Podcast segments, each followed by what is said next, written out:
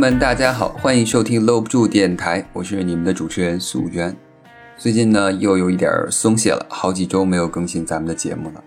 主要是因为没什么新作啊，当然工作忙也是其中一部分原因。受疫情影响呢，最近这个新游戏大部分啊都在选择跳票，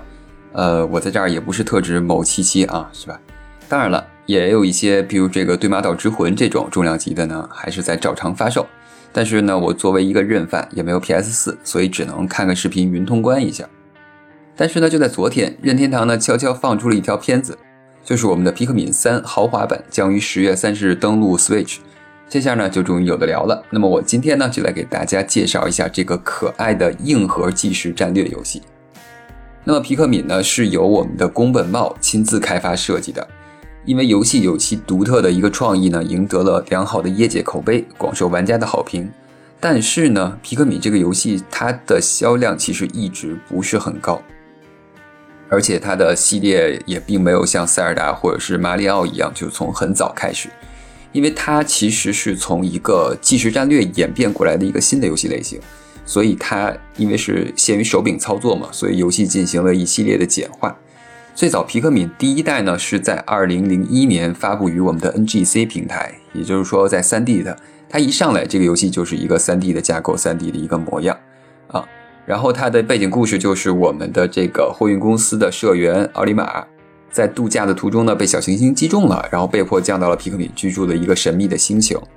飞船呢就变成了残骸。幸运的是呢，奥利马遇到了这些小皮克敏们，然后船长呢在。这些皮克敏的帮助下，就把这个飞船的零件慢慢慢慢找回，然后慢慢拼出自己的这个飞船，然后最终啊借助皮克敏的力量把飞船填好了，他终于逃离了这个星球。聊到这里，给大家介绍一个很有意思的点，就是我们的皮克敏的游戏主角名字叫做奥里马，其实他的名字就是把马里奥的名字反向书写，所以我们的奥里马其实是我们的马里奥的孪生兄弟喽。那么这个游戏皮克敏为什么说？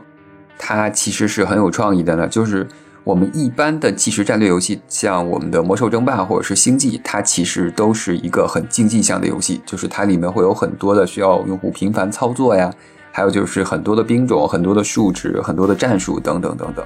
这也就是说，我们的即时战略游戏为什么一般都是在电脑上，因为你需要有很多不同的操作，像编组、像指令、像建筑等等等等，它其实是一个很复杂的东西。一上手就需要你对这个游戏有一定的了解和一定的理解，像星际，就是打得好的人和打得差的人，这是完全两种画面。就包括我们的魔兽争霸，就甚至于是我们的 DOTA 可能也会有一些啊。当然，DOTA 其实后来就是完全新的一种游戏类型了啊，咱们这儿也就不展开讲。大家也都知道，说我们的游戏手柄，像我们的 PS 跟 Switch，还有等等 NGC 这些，它手柄按键是有限的，并且我们在操纵手柄的时候。没有类似鼠标这种能够精准操作的设备，所以我们很难说在主机平台玩一个这种即时战略 RTS 的游戏。但是呢，就是宫本茂其实他在考察了很多 RTS 游戏之后，他去设计和归纳了一套简洁的系统，就是我们的这个皮克敏。其实皮克敏里面它的操作还是相对起来说很简单的，它基本上召唤同伴就用一个口哨就可以把你的小皮克敏们召唤到我们的主角身边，然后主角其实。在整个游戏过程中，会投掷皮克敏进行攻击，然后皮克敏的这个种类数量也相对来说较少，到现在大概是有七种左右，然后之前最早只只有三种，然后这个皮克敏每一个不同的颜色代表了不同的能力，也有他们不同的一个数值，还有他们擅长的东西，但是呢，整个的关卡设计还有它里面的一些创意的东西，都其实内含了它一个很独特的玩法。像我们奥里玛在攻击的时候，就可以采用投掷皮克敏，然后皮克敏跳到这个东西上，它可以进行持续的攻击，然后你还可以圈一些皮克敏，让他们进行搬运啊，等等等等。也就是说，我们的这个 R T S 的皮克敏其实是从一个竞技向的，而反而是转向了一个更加解谜休闲的这么一个游戏类型。这个游戏第一代的发售呢，在日本卖出了五十六万份，在北美卖出了七十八万，呃，欧洲其和其他地区总共差不多卖出了。不到三十万份左右，这个数字其实并不是一个很高。那么紧接着，《皮克敏二》的续作呢，就于二零零四年八月，同样又发售在了 NGC 平台。游戏中呢，加入了双人模式和两种全新的皮克敏。故事背景呢，依然是这个奥利玛，他又来到了一个星球，然后巴拉巴拉巴拉巴拉，还还是这个意思啊。总之就是，呃欠了一屁股债，然后他要需要卖掉很多东西来挣钱还债等等等等。这次游戏的销量其实跟之前也是差不多的，甚至于会略低于我们的初代的皮克敏。其实主要。我觉得是也受限于我们的 NGC 的销量，因为大家知道 NGC 当年在任天堂的主机里其实算是一个比较失败，它甚至不如 N 六四，因为种种原因吧，因为那会儿被 PS Two 打压的实在是有点狠，所以我们的这个皮克敏就几乎后来就没有再出一些续的新作，然后我们的 V 上面后来又推出过一些复刻的皮克敏，就是用 V 玩皮克敏一和用 V 玩皮克敏二。当然，其实它就是在用 V 的这个新的控制器设备再去游玩我们老的皮克敏。当然，它因为 V 的指向这个手柄其实是相对来说很便捷的，所以它在游玩的时候其实是更适合我们的 RTS 游戏。那么，但是这个时候我们也皮克敏也没有推出续作，就是我们最新作第三作。然后之后呢，直到了二零一三年我们的 VU 发售之后，当年的二零一二年的 E 三展会上，宫本茂就公布了我们这个皮克敏最新系列皮克敏三。其实我在二零一二年的这个 E 三展会上还印象还很深，因为我当时是在看他的这个发布会，然后发布会之前先有一个小播片的一个宣传，就是宫本茂在他的换衣间里，或者说那个等待休息室里面去换衣服，然后准备上场等等看稿子。然后有一个小细节，就是他在整理这些东西之前，有很多小皮克敏在这儿走来走去，然后其中有一只红色的小皮克敏最后钻到了他的上衣口袋里，西服口袋里。然后最后宫本茂就拿起了这件，就穿出门了。然后紧接着他穿出门，这个视频结束之后，宫本茂就从后台真的穿着这件衣服走上来，而且他的那个呃上衣口袋里就夹着一个小的皮克敏玩偶。我觉得这个设计桥段真的是很有意思，当年很有新意。然后借机会他还就还装傻，还演说我不知道找一个东西，结果哎怎么有一个小皮克敏，然后拿出来和大家互动，然后就带出了我们这个新的皮克敏三的一个一个发售。因为皮克敏三它其实就是宫本茂自己的一个设计开发的一个作品吧，所以它其实对皮克敏还是有一定的情感。而且皮克敏三作为一款战略游戏，它又增加了一些难度，就是场景肯定设计的是更好，然后我们的控制角色增加到了三个，就好像是一家三口这么一个设定。我们的皮克敏就是可操控角色的数量也涨到了七个，又新加了两种其他的一个皮克敏。那么接下来呢？刚才说了很多皮克敏，那大家可能也还不太清楚，说这个皮克敏到底是一个什么东西。那么接下来呢，我就给大家来介绍一下这七种皮克敏哈，皮克敏到底是什么？皮克敏呢，就是在这个小世界中的一种可爱的小生物，它们的身高呢只有一寸高，却能搬动比自己重好几倍的物体。他们呢可以听从奥利玛这个船长，就是我们的控制的真正的主角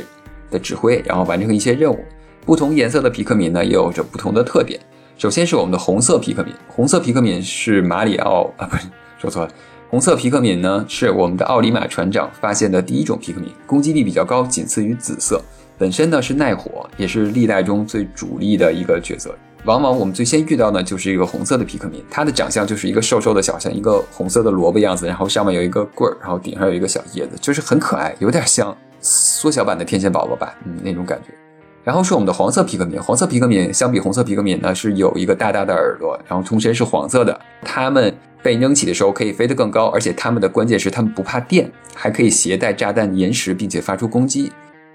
接下来是我们的蓝色皮克敏，蓝色皮克敏其实和红色皮克敏很相似，但是它们呢会有一些鳃，它们可以在水中生存，而且它们不怕水的攻击。基本上第一代就是这三种，然后这三种分别是不同的属性，我们可以来进行不同场地一个应用，甚至是不同的攻击。然后到了二代就追加了一个紫色的皮克敏，紫色的皮克敏呢，它的体积比别的皮克敏要大不少，就是一个大胖子大力士。